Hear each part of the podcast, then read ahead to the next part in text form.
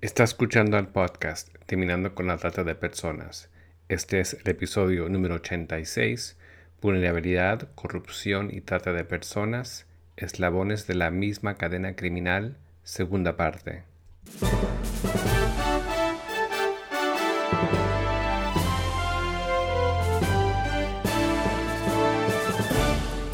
Bienvenido al podcast Terminando con la Trata de Personas. Mi nombre es Gilbert Contreras. Y mi nombre es Virginia Contreras. A través de nuestros episodios, que se emitirán cada dos semanas, buscaremos empoderarlo a usted con herramientas para estudiar el asunto, ser una voz y hacer una diferencia para terminar con la trata de personas. En el episodio anterior dialogamos con la magister Cristina Ritter, asesora regional anticorrupción de la Oficina contra la Droga y el Delito de las Naciones Unidas, quien comenzó a explicarnos el vínculo entre la corrupción y la delincuencia organizada transnacional y los patrones de corrupción que facilitan la trata de personas.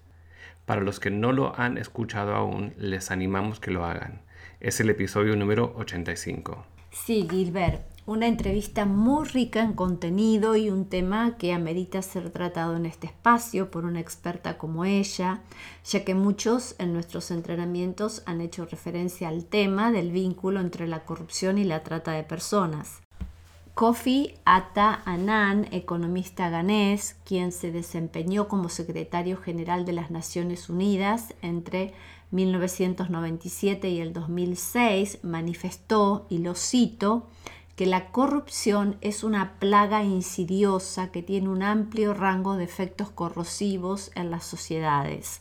Socava la democracia y el mandato de la ley, lleva a violaciones de los derechos humanos, distorsiona los mercados, erosiona la calidad de vida y permite florecer el crimen organizado, el terrorismo y otras amenazas para la seguridad humana. La corrupción perjudica desproporcionadamente a los pobres al desviar fondos destinados al desarrollo, debilitando la capacidad del gobierno para proporcionar servicios básicos y desalentar la ayuda exterior y la inversión. Cuán cierto y cuán necesario que es entonces la prevención y la lucha contra la corrupción desde un enfoque multidisciplinario y la cooperación internacional. ¿Te parece que sigamos entonces con la entrevista? Perfecto, adelante. Cuando las oficinas nos ponen a disposición del público el informe global con respecto a la trata de personas, estuvimos atentos al informe que salió ahora en febrero. ¿También existe posibilidad de que el público tenga acceso a estos informes y reportes y recomendaciones en temas de corrupción? Sí, Virginia, tenemos los informes publicados de la siguiente manera. En realidad, el informe del país puede o no ser publicado, depende de si el país da su autorización o no. Sin embargo, lo que sí publicamos es un resumen del informe del país. Y créanme que, el resumen es, eh, es muy completo, salen todas las recomendaciones eh, del gran informe original en ese resumen entonces, viene siendo eh, realmente un, medio muy práctico eh, y eficaz para todas las personas que quieren enterarse de cómo, cómo está la situación anticorrupción de un país. Entonces, te cuento, por ejemplo, el informe del país puede tener unas 500 páginas, mientras que el resumen te da un buen pantallazo en unas 20 páginas. Los resúmenes son traducidos en los seis idiomas de Naciones Unidas y son publicados en la página de UNODC. Entonces, para acceder a esos informes solo tienen que ir a unodc.org, van a la temática corrupción y allí hacen clic en el perfil de los países. Luego en esa página escogen el país de su interés y ahí entonces podrán ver si ya el país pasó por el mecanismo. Eh, el resumen publicado y si el país lo autorizó, también pueden ver el informe en su, eh, digamos, tamaño y contenido original, que es mucho más, más largo y detallado. La razón por la cual te realizo estas preguntas es porque parte de nuestra audiencia, que nosotros tratamos de ser una voz articulando sus inquietudes y preguntas, parte de nuestra audiencia son muchos jóvenes que sienten mucha frustración respecto a ciertos sistemas que no funcionan muy bien en sus países y lo cual lo lleva tal vez a un estado de pasividad o de conformismo, de que nada va a cambiar, de que todo está corrupto.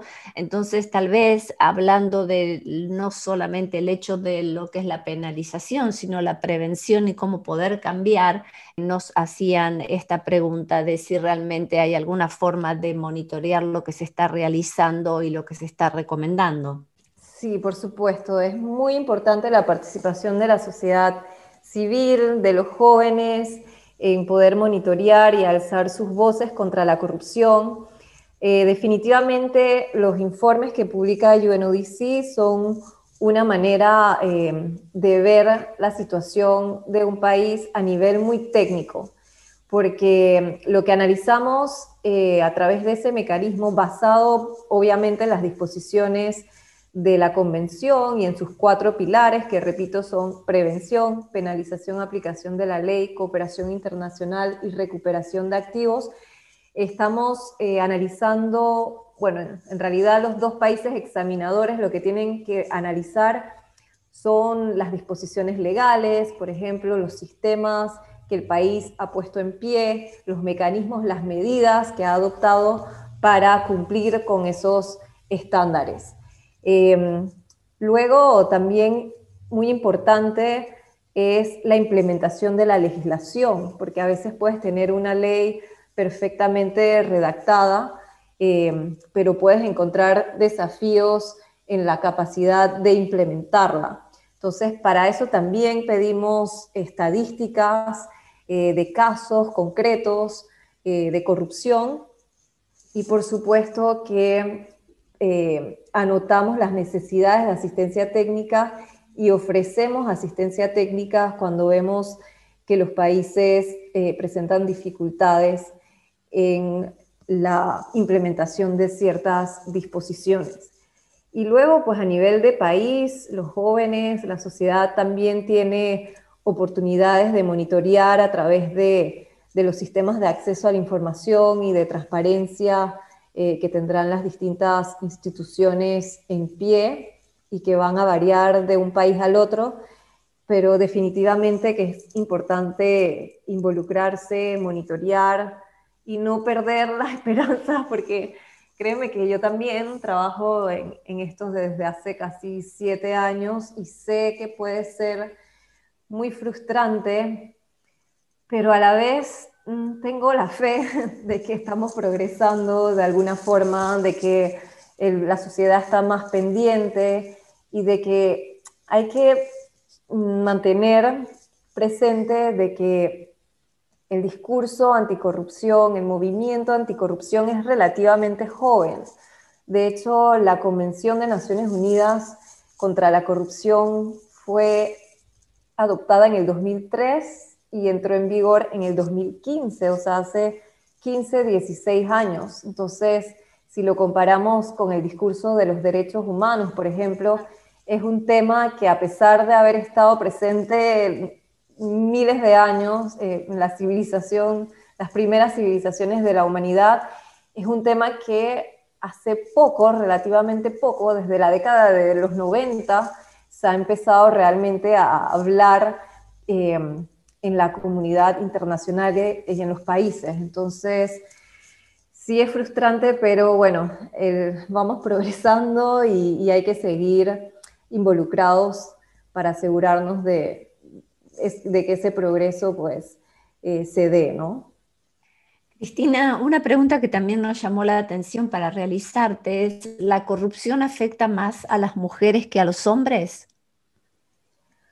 Esa es una pregunta sumamente interesante que creo que incluso podríamos hacer un podcast entero eh, distinto sobre ese tema específicamente.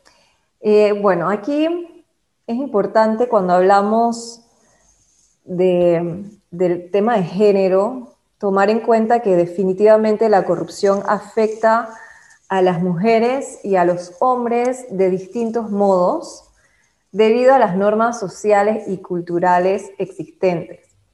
Es un tema que también tenemos que tratar de abordar sin caer en discusiones eh, anecdóticas, digamos, ¿no? Entonces, sin evaluar si las mujeres son más o menos corruptas que los hombres, sí te puedo dar estadísticas o hablar de hechos concretos que conocemos. Y estadísticamente hablando, la mujer sí que representa la cuidadora primaria de la familia, eso es un hecho, y como resultado tiende a ser más afectada por la corrupción en ciertos sectores que se vinculan con la familia, como el sector de la educación o el sector de la salud. También por su biología propia, la mujer tiene necesidades de cuidados de salud reproductiva que no tiene el hombre, entonces nuevamente eh, necesita más acceso al sector salud y por lo tanto va a ser más afectada por la corrupción que pueda haber en ese sector. Ahora bien, mismo cuando los hombres y las mujeres acceden a un servicio público en igual proporción, o sea, que no hablemos de la educación y de la salud, hablemos del agua, por ejemplo. Las mujeres son percibidas como un objetivo, un target más fácil en contextos donde tienen menos poder socioeconómico. Es decir, que tienen menos capacidad de hacer algo al respecto si son víctimas de corrupción si se les pide un soborno para acceder a ese servicio público. Y lo cierto es que en la mayoría del mundo la mujer tiene menos poder socioeconómico. Por otro lado, en general, también las mujeres tienen menos recursos, estadísticamente hablando, son más pobres que los hombres.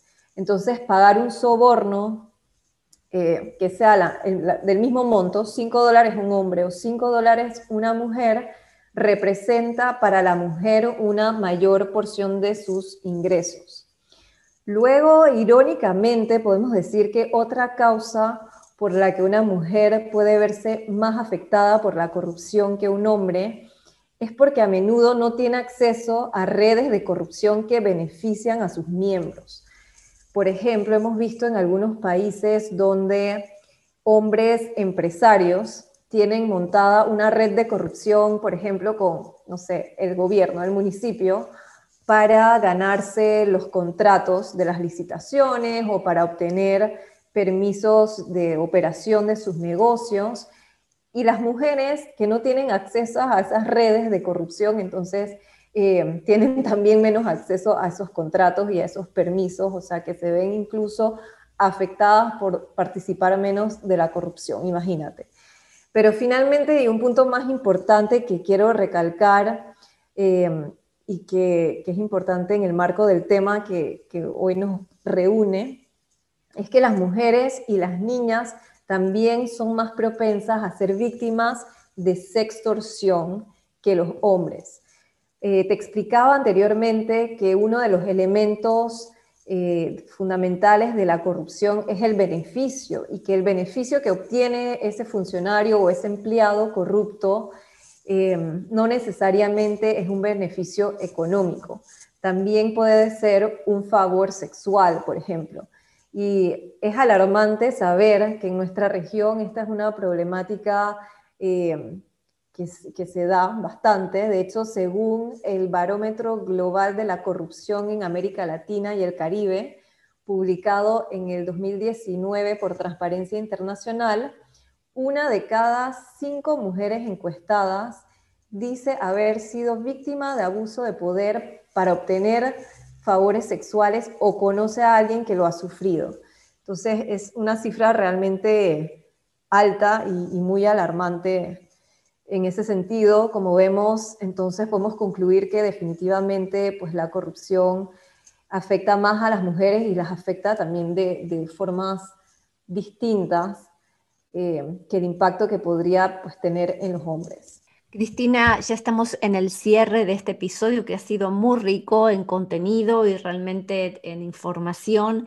¿Cuáles serían tal vez las palabras finales que quisieras decirle a nuestra audiencia respecto a tu trabajo, al trabajo de las oficinas? Ok, yo quisiera, bueno, concluir quizás con algunas medidas concretas que se pueden tomar para abordar la corrupción en, en los casos de trata, porque sí que estamos trabajando eh, en este tema, nos queda mucho camino por recurrir, por recorrer, perdón, pero, pero sí, es un, trabajo que se está haciendo, no solamente en trata, pero como te decía, en otros tipos de, delincuencia organizada transnacional, porque conocemos el impacto eh, de la corrupción como facilitadora de estos delitos. Entonces, una primera medida y muy importante es eh, tener más datos sobre eh, este fenómeno utilizar las herramientas de análisis criminal para poder detectar patrones, tipologías de corrupción que son los más frecuentes eh, y que, son, que están vinculados con la trata para poder diseñar estrategias de prevención y de investigación. Una de estas estrategias puede ser mejorar la coordinación interinstitucional, incluso intrainstitucional, diseñando protocolos que sirvan de base para investigaciones conjuntas o simultáneas entre fiscales de trata y fiscales de corrupción. De hecho, eso es lo que estamos tratando de promover, que exista ese reflejo por parte de los fiscales al momento de investigar un caso de trata, piensen cómo se llegó a dar el delito, o sea, qué corrupción pudo haber ocurrido, en qué puntos de la cadena criminal para llevar a cabo el delito e investigar esos, esos hechos de corrupción. Te interrumpo un momento. Creo que en esto debe ser muy importante la iniciativa de Sherlock que tienen, ¿verdad? Sí, la iniciativa de Sherlock es muy importante. Nosotros usamos este tipo de herramientas, igual que usamos eh, capacitaciones, protocolos, para poder eh, precisamente apoyar a los ministerios públicos a las agencias de, aplicación de la ley, que son nuestra contraparte principal por tratarse de la Oficina contra las Drogas y el Delito, para poder eh, justamente enriquecer estas investigaciones y coordinar a los actores de la justicia penal.